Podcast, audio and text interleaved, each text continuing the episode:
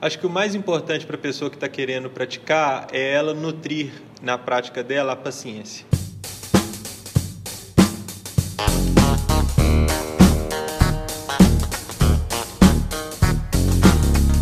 Seja bem-vindo ao EnconstruCast, o podcast do Enconstrução. Meu nome é Hernani Júnior e eu estarei aqui com você semanalmente para compartilhar dicas, histórias, insights, aprendizados e a construção de alguém que ainda está no caminho de sucesso. Porque eu ainda não cheguei lá, mas vou chegar e quero você lá no topo, junto comigo. Bora construir?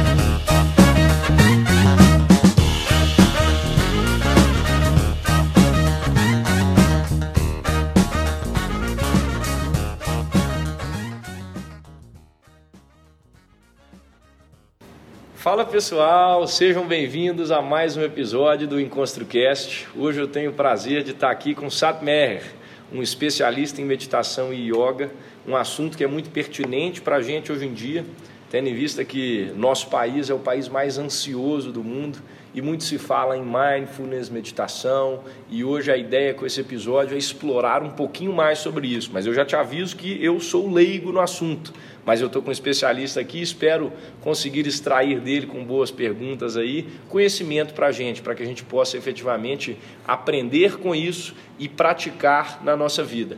Então vou deixar ele se apresentar aqui. Sat Meher, é um prazer ter você. Sat Meher, é um prazer ter você aqui com a gente. Obrigado pela oportunidade de te entrevistar. Seja bem-vindo ao EnconstruCast. Maravilhoso, eu me sinto honrado pelo convite. É sempre bom ter a oportunidade de esclarecer dúvidas que dizem respeito a esse, a esse contexto. Eu sou o Sat Meher, sou professor de Kundalini Yoga. Ah, é uma tradição milenar que a gente vai ter oportunidade de, de falar. É, eu sou formado em letras e sou um apaixonado pela educação e estou aqui à disposição. Vamos lá. Maravilha. Me conta um pouquinho da sua história, assim, é, até, pelo, até pelo nome. Quando a gente se conheceu, é, o nome Satmeher, ele é um nome espiritual, né? É. Me conta um pouco da sua história antes, antes da meditação, até para saber como é que você conheceu, né? Para a gente entrar nisso aí. Primeiro conhecer o convidado, depois a gente entra no tópico. Então vou até mudar de nome. Antes, antes do Satmeher existia o Guilherme. O Guilherme ele estava passando por um momento difícil, bastante conturbado, é, me sentia muito perdido e nesse momento difícil eu pedi ajuda a um amigo que é professor de Kundalini Yoga e disse para ele, olha, eu eu não sei mais o que fazer, me ajuda a, a dar um norte. Eu estava precisando de alguma orientação. Ele, de maneira muito paciente, ele já era meu amigo a longa data e nunca tinha havido a oportunidade dele me oferecer o Kundalini Yoga como possibilidade. Mas nessa vez ele falou: Olha, é claro que eu estou aqui para te ajudar, para te dar conselhos, mas o que fez a diferença na minha vida foi o Kundalini Yoga. Eu também já me encontrei numa situação parecida com a sua e o que eu fiz de diferente foi experimentar o Kundalini Yoga. Aí eu já estava com essa sensação de estar perdido e muito consciente de que as minhas escolhas não estavam me levando para um caminho interessante, eu resolvi abraçar esse desconhecido. Então, na mesma semana, estava eu numa aula de Kundalini Yoga, que é uma coisa muito heterodoxa, é bem diferente. Tem lá um professor de turbante, uma barba gigante e tal, e eu lá no meio disso me perguntando onde diabos eu estou ou onde diabos eu fui me meter. E eu me lembro que ao mesmo tempo que eu que eu estava com essa indagação, eu com essa inquietação, eu também tinha muito claro que eu precisava fazer algo diferente e eu precisava me entregar a esse desconhecido para que eu colhesse da experiência e a partir da experiência eu pudesse avaliar sobre a consistência dela, sobre o impacto dela na minha vida ou não. Então eu me entreguei à prática. Isso foi há quanto tempo atrás? Isso foi há cinco anos e meio, seis anos cinco atrás. Anos, seis anos atrás. É. Eu entrei num curso que se chama Curso Homens Autênticos e comecei. E aí realmente eu senti no meu corpo e na minha psique as mudanças positivas que práticas tão simples, sem é, nenhum outro recurso artificial por fora, me, me ajudou a, a, construir. Então, eu apaziguei os meus pensamentos, equilibrei minhas emoções em um curto período de tempo e a trajetória foi de aprofundamento. Aí eu fui mergulhando, mergulhando, fiz o curso de nível 1 dos Homens Autênticos, depois eu fiz o curso de nível 2 dos Homens Autênticos e logo depois já fiz o curso de formação. Legal. Você mencionou que você estava num período conturbado. Como que essa prática te ajudou a, a sair desse momento? Eu vi que você falou, ó, eu, eu soube lidar melhor com minhas emoções, mas assim, na prática, efetivamente, o que que isso te, o que que isso te fez mais, mais assertivo nas decisões, seguir um melhor caminho? Bom, é, essa é uma boa pergunta porque me permite falar sobre como que o Kundalini Yoga funciona. Numa aula regular de Kundalini Yoga, nós temos mais ou menos 90 minutos para a gente explorar. E a gente faz asanas que no seu conjunto se chama Kriya. O Kriya, ele tem uma finalidade. Se eu pudesse falar com você de maneira geral, os CRIAs eles trabalham no fortalecimento do sistema nervoso, na regulação do sistema endócrino, ativação do sistema imune e a integração da psique à inteligência do corpo. Então, quando a gente se perde nos nossos pensamentos, é porque a gente acha que a gente tem um controle sobre as coisas e o nosso corpo está processando de maneira diferente. Então, a perda do controle e, a, e, o nosso achismo sobre o controle nos desbalanceia muito. Porque a gente está experimentando uma emoção que contrai, por exemplo, um, muita raiva ou muito medo, no meu caso era o medo, e eu queria ter controle, eu estava descontrolado uhum. nesse sentido.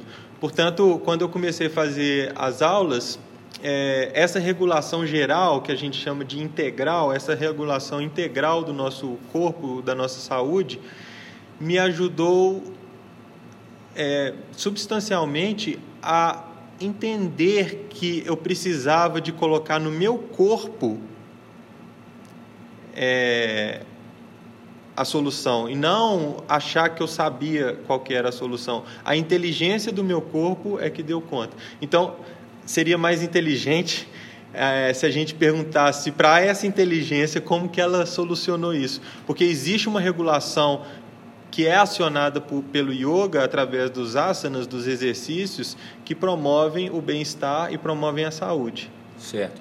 Biologicamente, eu nem sei, eu sou totalmente leigo, mas biologicamente isso é, como que isso afeta a nossa mente e o nosso corpo, por exemplo? No meio de uma prática, é, tem a ver com neurotransmissores? É, o, o que é que... claro. É, tudo que a ciência está é, investigando nessa área e, e existe um, um, uma expansão, é, sobretudo sobre o yoga uhum. e, e, meditação, é, mostra que é, são tantos elementos, eu, eu vou citar alguns. É, existe uma, dependendo da meditação que você fizer, existe uma maior, é, maior fluxo sanguíneo no seu cérebro. Isso regenera partes do cérebro e reativa trilhas neuronais. Ah, é, existe a, a, a, disponibilidade de substâncias é, neuroendócrinas no corpo para que você promova a regulação glandular e, e, e promova a regulação psíquica. É, eu, eu, também sou leigo na área de saúde, então nem, nem me arriscaria aqui uhum. com os nomes, mas de maneira geral, o que eu posso te dizer muito tranquilamente é que quando você fortalece o seu sistema nervoso, você cria uma capacidade de leitura do mundo e de recepção dessa leitura mais forte. Isso significa que eu olho para a realidade e ganho um senso sobre ela. Uhum. Se eu vejo uma fera, um leão, por exemplo, e eu tiver a noção daquele perigo, o meu corpo vai se preparar de maneira condizente com aquele perigo. Qual que é o problema da ansiedade? O problema da ansiedade está nessa leitura e nessa recepção, porque às vezes não tem leão e o meu corpo está acionado para combater um leão. Você entende? Uhum. Então, é... quando você faz yoga, você cria um senso da realidade para que você se conecte com ela e você se adeque a essa realidade conforme ela se apresenta.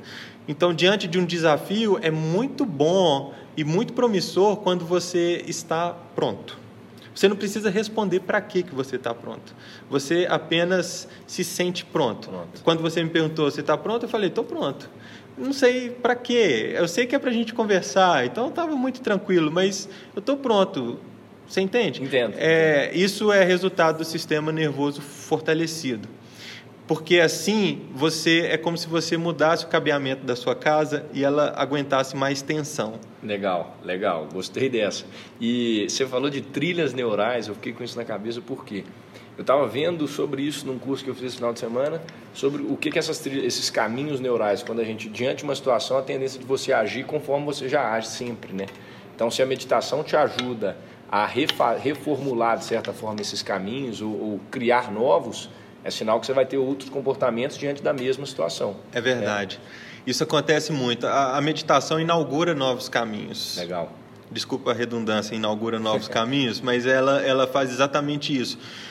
Existe já mapeado no nosso corpo, e aí eu coloco o corpo juntando o corpo e a psique, existe já mapeado um caminho conhecido, que é o caminho da comoção, o caminho do drama. Uhum. É muito interessante porque esse caminho ele vem sendo construído desde a nossa primeira infância e depois a gente passa a reproduzir isso com mais ou menos sofisticação na vida adulta, porque seria muito vexatório uma pessoa sentar no chão e fazer uma birra, um adulto.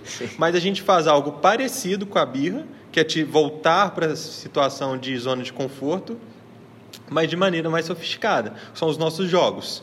Portanto, existe ali um caminho. Ah, quando eu sinto raiva, eu explodo e saio cortando a cabeça de todo mundo. Quando eu sinto medo, eu me retraio e, e, e começa um processamento mental incessante. Por exemplo, podem ser reações. Muito bem. A meditação vai ativar uma área do nosso cérebro que se chama córtex pré-frontal, que controla esse impulso que é responsável da amígdala cerebral. A amígdala cerebral ela é, ela é estridente, ela entra num, num caminho comocional. E aí ela regula, ela que comanda o show. Sim. E aí você reage à realidade. Quando você medita, você fortalece o seu córtex pré-frontal a ponto dele chegar para a amígdala e falar, querida, tem crise, tem crise. Olha, vamos analisar a situação, vamos olhar para a realidade e ver se ela corresponde ou não, eu, eu uso muito um exemplo de um homem que é ciumento. Um homem é ciumento, ele tem, ele tem problemas em, em relação à posse. Né? Uhum. Um homem que é ciumento, ele acha que o outro é propriedade dele e se alguém invadir aquela propriedade, ele, ele vai reagir na raiva, possivelmente. Portanto, uh, esse homem vê o seu parceiro ou a sua parceira guardando o celular ele estava vendo, ela estava mexendo, ou ele estava mexendo no celular e aí guarda o celular. Quando ele vê isso, aquela leitura da realidade passa para ele a informação de que estava acontecendo alguma, alguma coisa, coisa, esquisita. A pessoa podia estar conversando com a mãe, falando, eu estou aqui e guardou o celular naturalmente. Mas a leitura que ele faz da realidade é outra. E aí ele aciona o seu sistema de alerta. Portanto, ele vai para cima com raiva e começa a vociferar contra outra pessoa. E aí a gente sabe que a escala disso no extremo é uma agressão física e tal. Portanto, se essa pessoa começa a meditar, ela não vai deixar de sentir a raiva, ela não vai deixar de sentir o medo, mas ela vai elaborar aquilo com mais qualidade. Então, nossa, eu sinto raiva sempre quando eu vejo fulano ou fulana guardando o celular, mas está tudo certo. Eu sei que eu estou no meu controle e eu vou só averiguar o que, que é, porque isso está me incomodando, ou então nem averigua, sabe que é uma neura uhum. e, e, e, passa para e passa para frente. É, é dessa forma que a gente qualifica o nosso estar no mundo. A gente deixa de reagir e passa a agir com inteligência na realidade. Que maravilha. Isso, isso a gente pode chamar de inteligência espiritual ou inteligência emocional? A gente pode chamar isso do nome que a gente quiser. Eu posso dar esse nome é, de inteligência espiritual, compreendendo que inteligência espiritual é você se conectar com você tão profundamente, você se conhece tão profundamente que você é capaz de ir para além de você.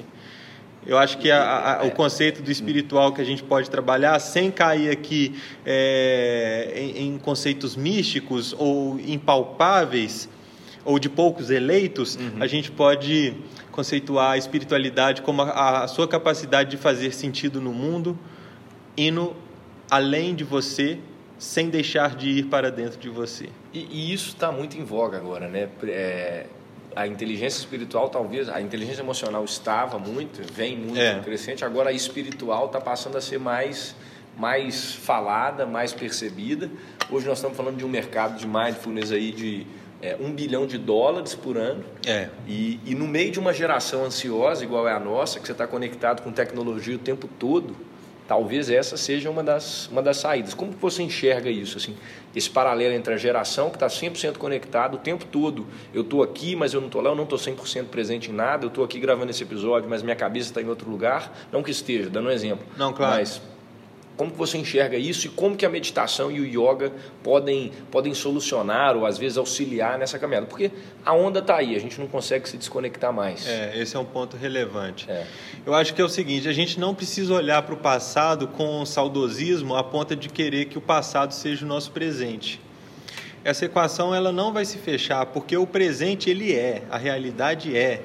Portanto, os jovens que estão vindo com hiperconectividade, ansiedade, etc, etc, está tudo certo, eles estão participando do mundo com os recursos que o mundo está oferecendo. Mas, por outro lado, a gente não precisa também descuidar desses jovens ou dessa geração, é, porque essa geração está adoecendo. Então, a gente precisa criar meios e caminhos para que essas pessoas possam qualificar o seu estar no mundo. Uma das possibilidades, não é a única, e Deus me livre que fosse, é o Kundalini Yoga. Por que, que o Kundalini Yoga vai ajudar essas pessoas? Porque uma vez que você faz um trabalho consistente e regular, em que você fortalece o seu córtex frontal e você regula todo o seu corpo, conforme a gente, a gente conversou, você promove a saúde. E não é a promoção da saúde que a gente entende aqui no Ocidente de maneira minimizada. A gente acha que a saúde é não estar doente. Uhum. Na verdade, o que a gente faz é ampliar a linha da saúde e saber que a saúde é você abastecer o seu corpo, por exemplo, de vitalidade e passar a servir ao outro. Esse é o máximo da saúde. Quando você está tão 100%. bem disposto que você é capaz de servir ao outro. Legal. Então, esse caminho do Kundalini Yoga, ele nos auxilia para que você é, supere as suas limitações, não deixando elas de lado e, na verdade, atravessando esse desafio. Não é um caminho fácil, mas é um caminho real. Você supera as suas limitações e se conecta com as suas virtudes e com seus talentos para que você possa agir no mundo com mais inteligência, essa tal inteligência que, que é extremamente complexa e requintada, que está para além do nosso intelecto. Interessante. E uma outra pergunta. Como, de onde que veio? A gente muito se fala hoje em meditação, mindfulness e tudo mais. De onde surgiu isso? Porque isso é milenar, né? É milenar. As primeiras, de onde vieram as primeiras pessoas? Índia? É. Índia. É. Bom, é, o mindfulness ele está mais ligado ao, ao budismo.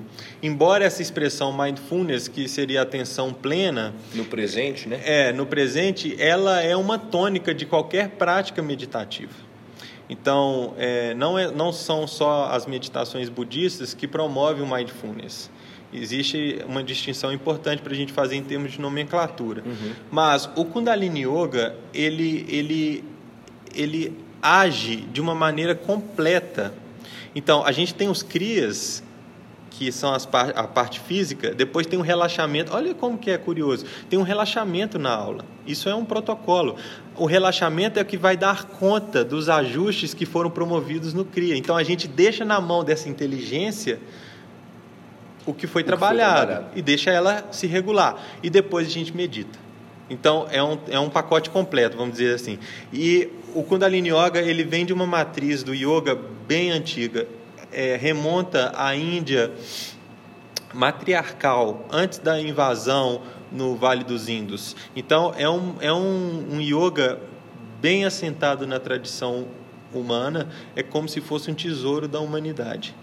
Isso era passado de aluno, é, de mestre para aluno, de maneira hermética, muito fechada. E aí, um indiano muito ousado saiu lá da Índia, rompendo com essa tradição de que deveria ser algo passado do mestre para o seu discípulo, e trouxe para cá, para o Ocidente, na época do Woodstock. Ele percebia que o Ocidente estava buscando de fato por, por algo que fizesse sentido, porque as pessoas estavam ali vazias. perdidas e vazias, mas elas estavam é, sendo reféns de práticas místicas pouco consistentes. Uhum. E aí ele trouxe uma história, ele trouxe o Kundalini Yoga. Esse professor se chama Yog Bhajan. É um grande homem que chegou na década de 60 nos Estados Unidos e lá, a partir daí, começou um empreendimento é, bem ousado de disseminar esses ensinamentos é, para quem quer que fosse. Então, esses ensinamentos, eu fico pensando assim, eles foram percorrendo a história, a história, a história, até chegar, até chegar na tá. aula. E eu gosto de chamar o Kundalini Yoga de prática milenar, tecnologia milenar de ponta. Ela é milenar porque remonta de fato ao tesouro da humanidade os primeiros registros do yoga é 10 mil anos antes de Cristo. Nossa. E é de ponta porque ela só se atualiza e só faz sentido em quem está praticando no momento presente. Então, assim, é, eu não tenho receio nenhum de ir na tradição e honrar a tradição, e também saber que eu estou promovendo o novo naquela pessoa que está praticando ali naquele momento. Com certeza. E eu vou falar um pouco da minha experiência, tá? Eu nunca tinha meditado. Na semana passada, eu tive o prazer de, de conhecer o Sat Meher e, e estar num workshop em que ele também estava ministrando dentro de uma empresa. E aí eu cheguei antes do workshop, é, chego agitado, né? Antes do workshop eu sempre estou preparado, vou entusiasmado. E aí assim que eu cheguei na sala, eles estavam começando a meditação. E aí o Tiago tinha me convidado, um abraço para o Tiago que vai estar escutando. É, o Tiago olhou para mim e falou, ó, participa também. O Tiago tinha me convidado ali e é difícil falar não, né? Então eu falei, vou participar. E tentei participar e, e fui efetivamente meditar junto, junto com o pessoal. E, gente, a experiência realmente é algo que eu não, é, é difícil explicar, porque o que, eu, o que eu consegui definir é, eu briguei com a minha mente o tempo todo o tempo todo para eu estar focado naquilo ali, sem pensar em nada. O Satmer estava guiando e eu parado ali de olhos fechados, tentando voltar e estar focado ali no presente. Eu não sei se você que está escutando já teve essa sensação, mas é muito difícil. E aí, falando um pouco da prática, no meio de uma tempestade, no meio de um estresse no meio da empresa, no meio do dia a dia, isso realmente, se a pessoa tiver uma consistência, né? porque é um caminho também, não é simplesmente vou fazer um dia, tem que ter uma prática, virar um hábito. Uhum. É, mas isso realmente pode, pode fazer a pessoa voltar em si ali, analisar a tempestade, como você falou, do, no sentido é, amplo da coisa, saber reagir com inteligência e talvez por isso esteja tão, tão presente no dia a dia das empresas. Né? Fala um pouquinho disso para a gente. Assim. Você está vendo isso acontecer dentro das organizações? Cada vez mais empresas querem trazer. Isso começou. Eu, eu suspeito para falar, mas eu acho que começou no Vale do Silício, as empresas de tecnologia começaram a fazer isso e hoje as grandes organizações já buscam. Né? É, exatamente. É, eu, eu faço parte de um coletivo, se chama Coletivo Yogidi. É, e a gente promove esse trabalho nas organizações. Então, esse trabalho consiste justamente em requintar as ferramentas e os recursos que essas pessoas têm, e elas já têm esses recursos. O que a gente faz é aprimorar ou limpar o terreno para que a pessoa, no seu presente, na sua atividade, ela possa fazer sentido. O Kundalini Yoga, ele é o yoga de quem tem boleto bancário para pagar. Se você tem boleto bancário para pagar, você pode fazer o Kundalini, Kundalini yoga. yoga. É um pré-requisito. As crianças é um caso à parte, mas em geral, as pessoas que têm boleto para pagar, elas fazem Kundalini Yoga. Ou seja, isso é um ponto importante. A gente não sai do nosso circuito da nossa sociedade, para a gente ter uma experiência transcendental, espiritual, etc. e tal. A gente quer, no olho do furacão, com o bicho pegando, a gente fazer a prática. Por isso que muitas vezes é tido como muito difícil, porque a nossa mente não para, mas Sim. ao mesmo tempo a gente percebe o sentido disso justamente porque a gente consegue aplicar esses ensinamentos na realidade. Então, é, a pessoa está no olho do furacão, num momento muito difícil, numa reunião duríssima. Se ela tem uma prática consistente que a ajude a entender que ela está na tempestade, porque uma coisa é você viver a tempestade no medo, outra coisa é você entender que você está na tempestade e saber o que fazer. Uhum. Então, essa, essa diferença é quando você tem uma prática consistente, você é capaz de, de ter a consciência do momento presente e utilizar dos seus recursos e dos seus talentos para você agir naquela realidade de maneira que promova uh, a prosperidade daquele, daquele ambiente que significa talvez um sacrifício da sua parte, que significa talvez você ceder para o outro porque você não tem razão. Talvez signifique isso. E aí você vai colher isso da sua inteligência intuitiva. Ela vai dizer o que, que você que deve você... fazer. E o, a gente fez essa prática lá por 12 minutos, né? Foi, Só o que cria. É.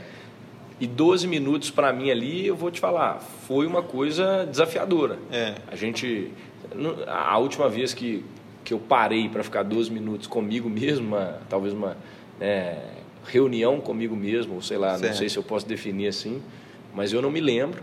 E realmente foi desafiador, mas foi uma experiência ótima, porque eu não, eu, eu não sei. Explica um pouquinho dessa prática, assim. Como é que funciona? Quanta, é, é, tem tempo mínimo, igual a gente fez por 12, mas tem tempo, para quem não sabe, tem tempo. É, o que, que se espera atingir numa meditação? Eu sei que tem várias técnicas e abordagens diferentes, é claro. mas assim, de forma geral, a pessoa que está come querendo começar a praticar, o, o, o, o que, que seria essa prática?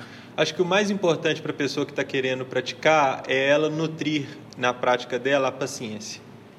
Porque talvez não seja na primeira vez que ela vá sentir os efeitos ou o que quer que seja, mas se ela cultivar a paciência, ou seja, se ela cultivar a regularidade, eu garanto, ou o seu dinheiro de volta, que ela vai obter a transformação. Então, no Kundalini Yoga tem um leque infindável de meditações e de práticas, de crias. Uh, existem meditações que são absolutamente efetivas a partir de três minutos. Três minutos você já muda a química do seu corpo. E existem meditações que podem ser praticadas em duas horas e meia. Isso do Kundalini Yoga. Qual foi o seu recorde? Desculpa te cortar, mas Não, tudo certo. Eu já fiz uma prática que foi mais ou menos, foram 36 horas. 36 horas? É. Mas não para nem para eu parava para dormir, para ah. alimentar. É uma prática que foi no hotel, então assim, ela foi construída para para durar. Sim. Então eu podia descansar e tal. Mas, é, e ela também nem serve como exemplo, porque é uma prática muito específica no, no, no nosso contexto. O que eu acho que, que vale a pena aqui para os ouvintes, para eles não ficarem assustados, é que eles poderiam praticar três minutos por dia. Se você fizer respiração lenta e profunda três minutos por dia, todos os dias, eu tenho certeza que no final de 40 dias você vai ter a oportunidade de se conhecer melhor de ter mais controle e de regular suas emoções. O que a gente fez aquele dia se chama Kirtan Kriya. É a meditação mais estudada pela medicina, é a meditação do Kundalini Yoga mais estudada pela medicina. É, existem exames nos Estados Unidos de ressonância magnética de um praticante que não, não tinha feito o Kundalini Yoga e fez. Como você, por exemplo. Se a gente medisse a sua ressonância antes e depois, a gente perceberia um cérebro mais homogêneo, um cérebro com fluxo sanguíneo mais homogêneo. Então, o seu cérebro, o formato dele, ele, ele vai estar mais homogêneo, ou seja, as regiões que estão inertes ou, ou pouco ativas, elas vão ser ativadas, as que estão hiperativas vão ser reguladas, e isso se dá também por conta do fluxo sanguíneo.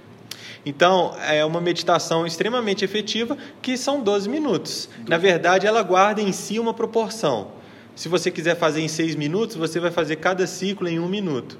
Mas se você quiser fazer em 12 minutos, que normalmente é o protocolo dessa meditação, ela pode ser feita. Se você digitar no YouTube Kirtan Kriya, K-I-R-T-A-N, K-R-I-Y-A, Kirtan Kriya, você vai, vai ver que tem áudios lá de 12 minutos, 11 minutos, 13 minutos, vai depender da introdução e do fim do, do áudio, e vai ter vídeos ensinando essa prática também. Práticas que consistem em tocar a ponta dos dedos com o polegar e entoar um mantra Sa, Ta, Na, Ma em determinados ciclos, ou em voz alta, ou sussurrando, ou em silêncio, silêncio, sussurrando em voz alta. Como você praticou? E foi, eu, eu não sei se é, se é coincidência, mas eu vou contar para vocês. Foi o melhor workshop que eu já ministrei na minha vida. Eu, eu brinquei com o pessoal quando eu comecei, que eu comecei mais calmo, mais tranquilo. Mas é como se eu tivesse, o que eu senti ali é que eu estava 100% inteiro presente naquilo ali. E eu estava é, é, quase que flutuando enquanto eu falava. Eu falei isso para o Tiago depois, assim, foi uma sensação muito boa. Não sei se foi coincidência, mas eu achei super interessante isso. Razão pela qual eu quero praticar mais e quero conhecer mais sobre isso, porque eu sou muito agitado e eu senti uma luta tão constante. Aí vem a pergunta: por que, que, é tão difícil? Assim, essa, o que eu senti lá foi uma luta, porque minha cabeça queria pensar em várias coisas. O princípio principal ali que você, o princípio principal foi ótimo, mas o princípio que você disse foi é, tem que se concentrar nesse momento. Se você está pensando, não pense. Né? Por que, que, é tão difícil? É, é. Bom, a história é a seguinte: a mente é um mega processador de informações. A gente não tem ideia de, do quão complexo é esse processador. Uh, ela está o tempo inteiro, então, portanto, processando, processando, processando, processando. E aí a gente senta para meditar. Imagina, a mente está lá com seus automatismos todos acionados, desde regulação dos órgãos até a, a processamento mental de pensamentos. Tudo isso está lá na sua mente. Aí de repente você senta para focar no mantra. Aqueles automatismos todos dão lugar a uma concentração consciente. Então, a via de acesso é a mesma você está ali concentrado. Mas o, a, o desvio do caminho também vai se dar porque a sua mente vai querer processar outras informações. Ah, será que eu comprei o um negócio? Esqueci não sei o quê, Exato. esqueci a geladeira aberta, meu isso. Deus do céu. E aí a mente começa, ah, eu tenho que fazer isso, eu vou falar aquilo. E constantemente, assim. É. A história da meditação não é parar a mente ou parar de pensar. Não é. A história da meditação é a seguinte: você coloca um foco na sua mente e segue esse foco. Se a sua mente sai, você volta. Ela sai e você volta. Ela sai e você volta. No começo pode ser uma tortura a experiência, pode parecer um suplício. Parece que você não meditou, mas a meditação é justamente isso. A meditação é você sair e você voltar. Com o passar do tempo, você vai alargando a sua volta, alargando esse espaço que você habita, que é um espaço é, neutro. Então, você consegue. Tem dia que eu medito, eu medito todos os dias, né? Então, tem dia que eu medito e acho maravilhoso, assim, uma conexão que eu não consigo nem medir exatamente tempo e espaço, um negócio interessante. Tem dia que eu medito e eu, só porque eu sou cara de pau, eu chamo de meditação. Ou seja, eu tô lá meditando e tem mil coisas. Domingo agora foi assim mil coisas passando na minha cabeça, mil coisas, mil diálogos e falas intermináveis. Tanto nesse dia quanto no outro dia, que é muito prazeroso e que eu consigo realmente me dedicar a esse foco, os dois dias eu chamo de meditação. Eles não são diferentes, porque é um exercício de você se presentificar. Tem hora que vai ser mais fácil mesmo, mas tem hora que não. É por isso que subir montanha é bom, porque quando você sobe uma montanha, você está ali sozinho, fica muito convidativo, muito fácil de você meditar. Entra numa igreja. Quando você entra numa igreja, se você quiser, você fecha os olhos e se conecta com aquele silêncio. Uma biblioteca, aquele silêncio, aquele lugar em que até os movimentos são mais lentos e mais, mais cuidadosos, isso gera em você um lugar especial. Uhum. Entra num show e vai meditar no meio do show, no meio de uma confusão. Você entende? É, então, então, mas o que a gente faz, é claro que a gente não precisa ir para o show e nem precisa ir para a igreja, a gente senta num ambiente que é confortável, que você consiga garantir ali um, uma certa segurança de que você não vai ser interrompido, mesmo, mesmo que seja, está tudo certo, mas que você consiga ali ter um momento ali da sua meditação. Por exemplo, uma sala de reunião. Uma sala de reunião, um banheiro, já vi é. muitos relatos dos colaboradores que eu, que eu é, atendo, é, ou oh, fui no banheiro e meditei, e é isso mesmo, né? Assim, tá tudo certo é, eu acho que esses recursos eles devem ser de fato disseminados para que as pessoas entendam que a meditação é uma aliada para o seu dia a dia. Ela não é um apêndice do seu dia a dia. Você coloca a meditação no seu dia a dia como hábito, você está aprimorando os seus recursos. Sim, com certeza, porque você, é, acho que a habilidade de focar é uma coisa muito importante que a gente não tem hoje. Muitas é. pessoas não têm hoje essa capacidade de foco. E, e eu me senti, acho que por isso que foi tão desafiador. Eu me senti durante a prática ali exatamente aquilo. Hernani, volta para cá. E, e, eu identifiquei demais com isso que você falou do caminho. Eu saía, mas tentava voltar. Saía, tentava voltar. E na vida, muitas vezes, a gente faz isso, né? Às vezes é. você sabe o caminho que você tem que seguir, você sai um pouco, é, mas claro. volta. Sai, volta. É, o Kundalini Yoga, a aula de Kundalini Yoga representa muito bem a vida, assim. Há momentos muito, muito desafiadores, porque a vida também nos coloca em uhum. desafios. E você sustenta uma postura que te desafia, significa que ela está fortalecendo seu sistema nervoso. Não tem jeito de você ler um livro sobre fortalecimento do sistema nervoso e achar que seu sistema nervoso está fortalecendo assim. Sim. Não adianta. Então, você precisa colocar na sua carne, vamos dizer assim, de maneira bem visceral, você precisa colocar no seu sistema de fato, corpo e mente, aquele fortalecimento. E ele vai se dar de diversas formas. Sabe o que aconteceu comigo durante a meditação lá semana passada? meu, meu rosto começou a coçar. Certo. E isso para mim foi desafiador, porque eu falei, eu não vou coçar, eu vou manter quieto, não vou coçar, é, não vou coçar. comum isso. E depois passou. É eu claro. consegui vencer aquilo ali, assim. É, eu achei isso interessante. Você falou da, da, posição desconfortável. Quando meu rosto começou a coçar exatamente nesse lugar aqui, ó, embaixo do olho, eu falei, eu não uhum. vou me coçar, eu vou esperar. E passou. Então, é, isso ficou marcado, foi legal também. E você meditou? Meditei? Não tem dúvida. É, não, e foi ótimo, assim. Foi e o seu bem-estar depois comprova isso. Sim. Como que a experiência te trouxe é, para o bem-estar? Não, me senti muito bem, muito bem, muito é, bem. É foi isso. a primeira vez, assim, eu acho que os primeiros minutos para mim foram muito mais desafiadores do que depois. No final, quando, principalmente quando começou o, o gongo, o gongo é. a hora que o gongo vinha aí espalhava, parece, todos os pensamentos. Foi uma experiência realmente muito boa. Quem não, quem estiver escutando, não tiver noção do que é isso, eu também não tinha até semana passada. É, convido a experimentar, é muito bom, muito bom. Para quem quer fazer sozinho, como é que faz? Uai. É possível?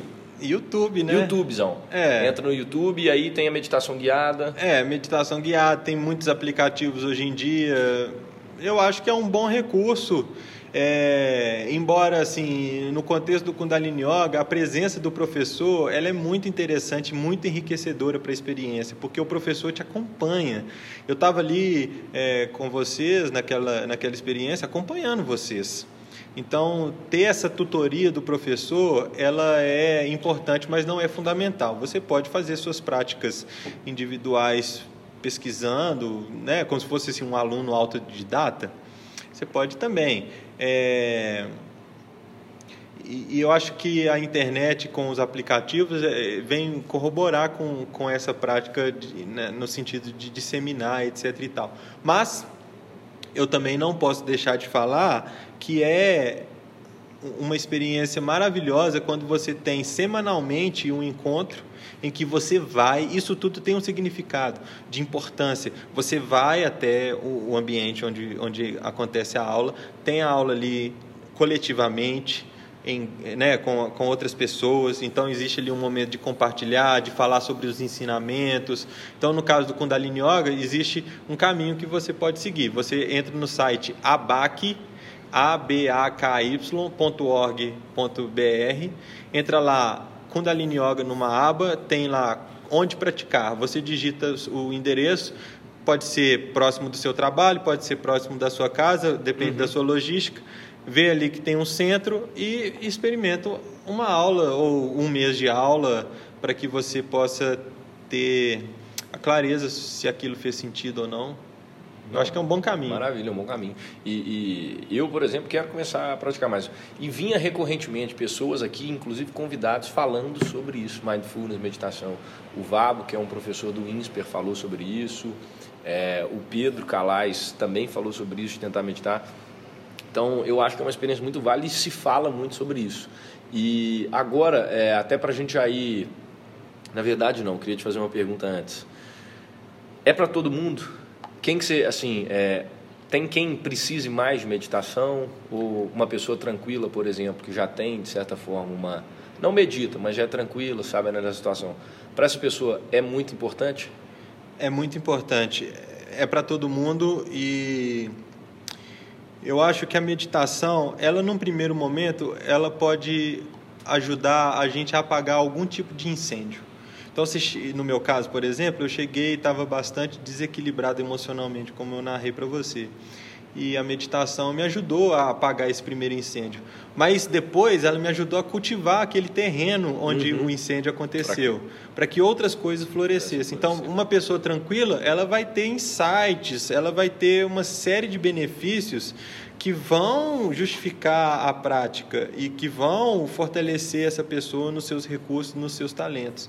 E uma pessoa extremamente estressada, aí é, é mais do que indicado, né? Uhum. É, eu, eu perguntei isso exatamente por isso, porque lá em casa, por exemplo, eu sou muito agitado, meu irmão não todo mundo vai meditar, você precisa meditar. O Gabriel não, meu irmão não. Então é, é, uma brincadeira porque a gente sempre escuta isso. Pessoas mais estressadas, você precisa meditar, vai. É. E quem é tranquilo, não, você já está tranquilo. Agora, a gente, é importante falar isso assim, a gente pode desfazer alguns mitos de que aquele que medita ele se torna uma pessoa zen. Existe uma nomenclatura até própria, a pessoa fica um, muito zen, parece que você se aparta da realidade.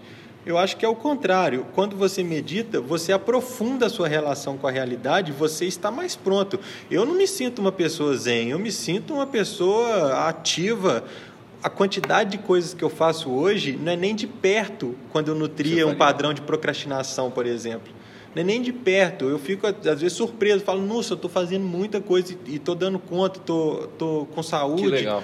Então, é... Produtividade, né? Produtividade... produtividade, foco. É, exatamente. E, e, e, você se torna mais inteligente onde você vai canalizar sua energia, onde você vai colocar sua energia, onde você quer sair fora uhum. e, e aquilo não faz mais sentido. Tem algum melhor horário para meditar?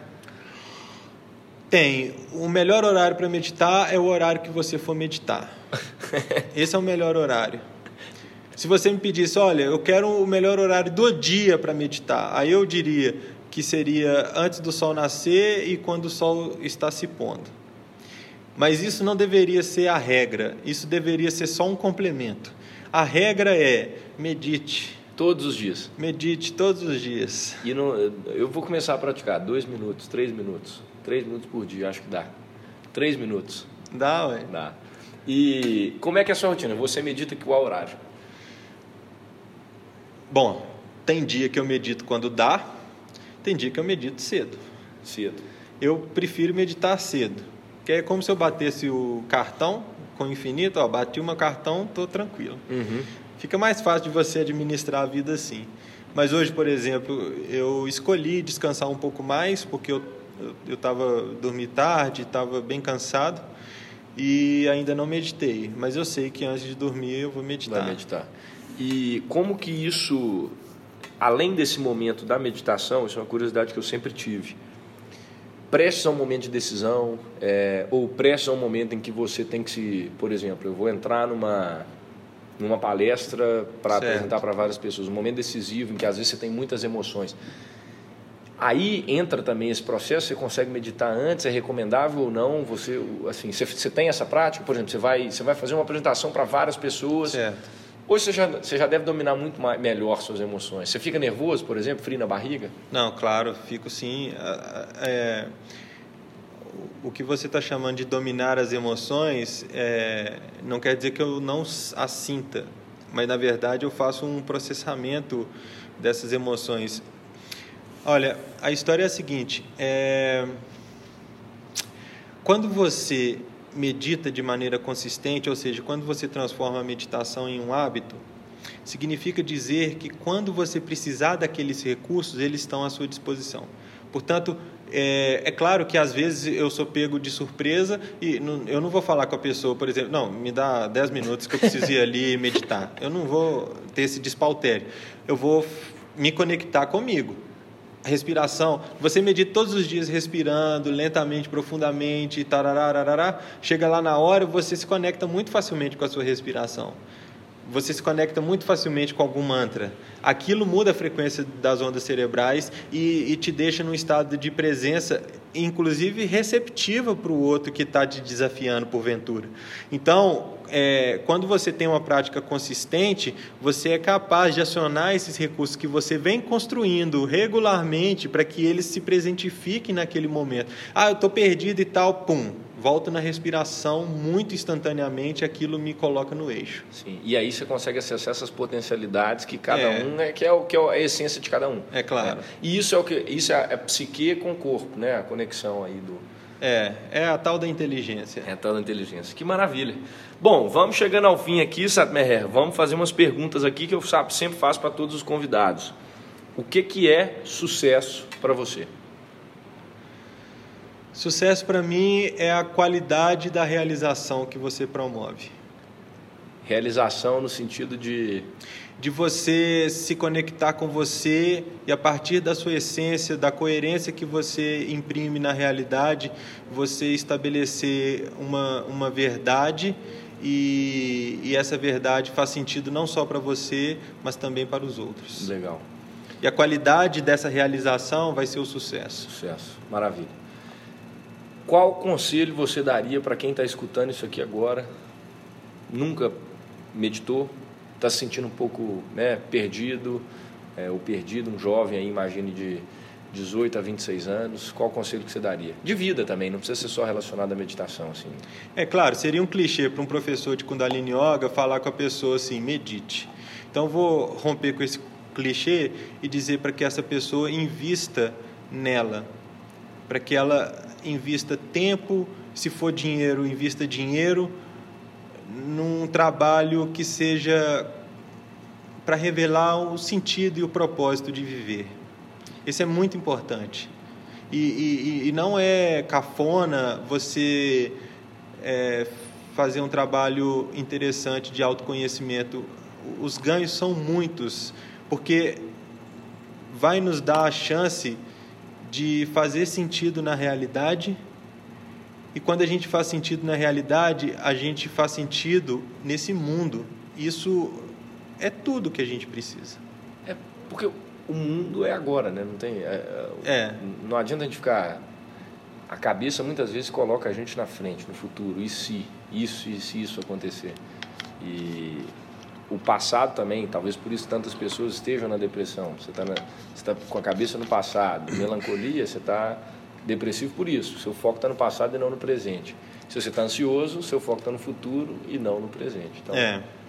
Essas dimensões do tempo elas não devem ser negadas, porque a gente tem um passado e a gente também quer projetar o futuro.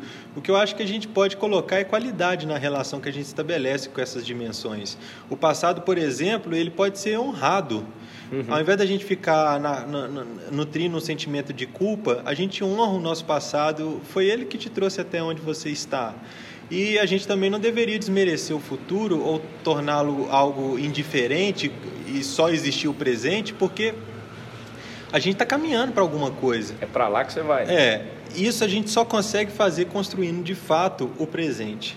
Então, é, sem cair nos chavões é, que a gente tem aí de passado, futuro, essa brincadeira de tempo, eu acho que cuidar do presente significa processar bem o passado e projetar bem o futuro. E aí você cuida do seu presente. Você cuida do seu presente cuidando do passado e cuidando do futuro. Que maravilha. Você indica algum livro para quem está escutando? eu ando lendo tanta coisa. Deixa eu ver aqui. Olha, eu indico. Eu, eu gostaria de indicar o site da ABAC. Abac. Abac, é. E seguir o coletivo Yogidi nas redes. A gente tem publicado bons conteúdos. Legal. É, eu acho que, que vai ser uma oportunidade para as pessoas conhecerem conteúdo relevante e importante. Os seminários de uma professora que tem aqui de Belo Horizonte é uma ótima leitura, chama é, o, o, livro de seminários. Se você digitar Guru Sangat, G-U-R-U-S-A-N-G-A-T. Guru Sangat Seminários, vai aparecer os livros dela. Acho que já está na terceira edição, no, terceiro volume. Legal. A cada livro são dois seminários. E ela fala de assuntos pertinentes da atualidade, utilizando os ensinamentos do Kundalini Yoga. Maravilha. Agora uma pergunta clássica. É, a gente sempre faz isso. Em termos de construção, legado. Satmerer vai duas coisas que você escolhe para ficar? É, Satmer vai promover a paz e a justiça e por meio da educação e, e, e dos ensinamentos vai deixar a sua vida como exemplo e o Satmer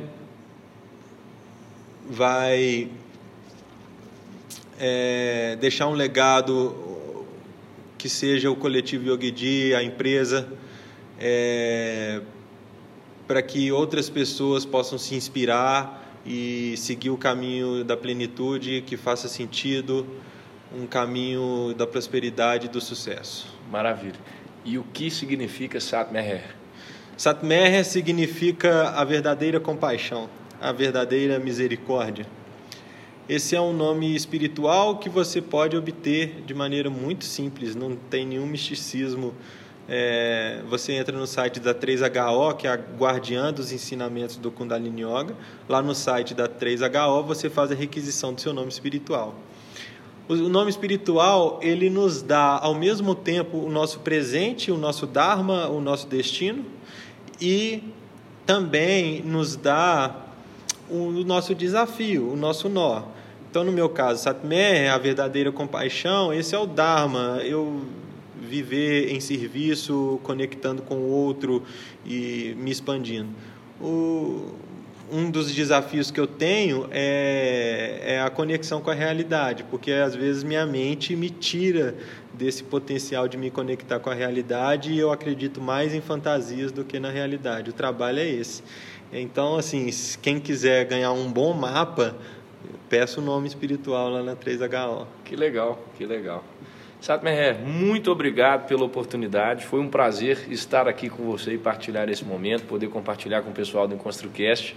É, quero continuar praticando e, e, quero aprender mais e sentir isso cada vez mais. Se quiser dar um recado final para o pessoal, fique à vontade para a gente encerrar. Maravilha. Bom, eu me sinto honrado por, por esse convite, pela oportunidade. É, eu queria que as pessoas se sentissem convidadas a investir nelas mesmas e encontrar um caminho que faça sentido e que traga propósito para o rumo delas. É, a gente está vivendo em tempos muito incertos, em tempos turbulentos e a, a chance da gente se perder é muito grande. Portanto, invistam nesse caminho para que você possa se encontrar e que você se encontre de maneira plena e saudável para que o mundo possa se beneficiar desse encontro. Que maravilha, maravilha. Muito obrigado mais uma vez. E última pergunta, esqueci. Vamos lá. Onde que as pessoas te encontram? Como que as pessoas podem te encontrar e às vezes praticar com você? Elas podem me encontrar lá em casa, na rua Mozambinho. é, é, na quarta-feira à noite, às sete e meia, na rua Ivon Magalhães Pinto, 511, sete e meia da noite, 19h30, eu dou aula aberta ao público. O restante dos atendimentos que eu faço são para as empresas. Uhum. Portanto, bom, quem quiser fazer aula comigo vai ser um prazer receber. É... Chegar lá e falar que ouviu no ConstruCast. É, ué, ganha desconto. é faz a aula experimental, a gente conversa e aí a gente segue o caminho a partir daí. Maravilha. Muito obrigado mais uma vez. Pessoal, obrigado pela atenção e pela audiência. Um grande abraço, uma ótima semana para você e bora construir. Fui!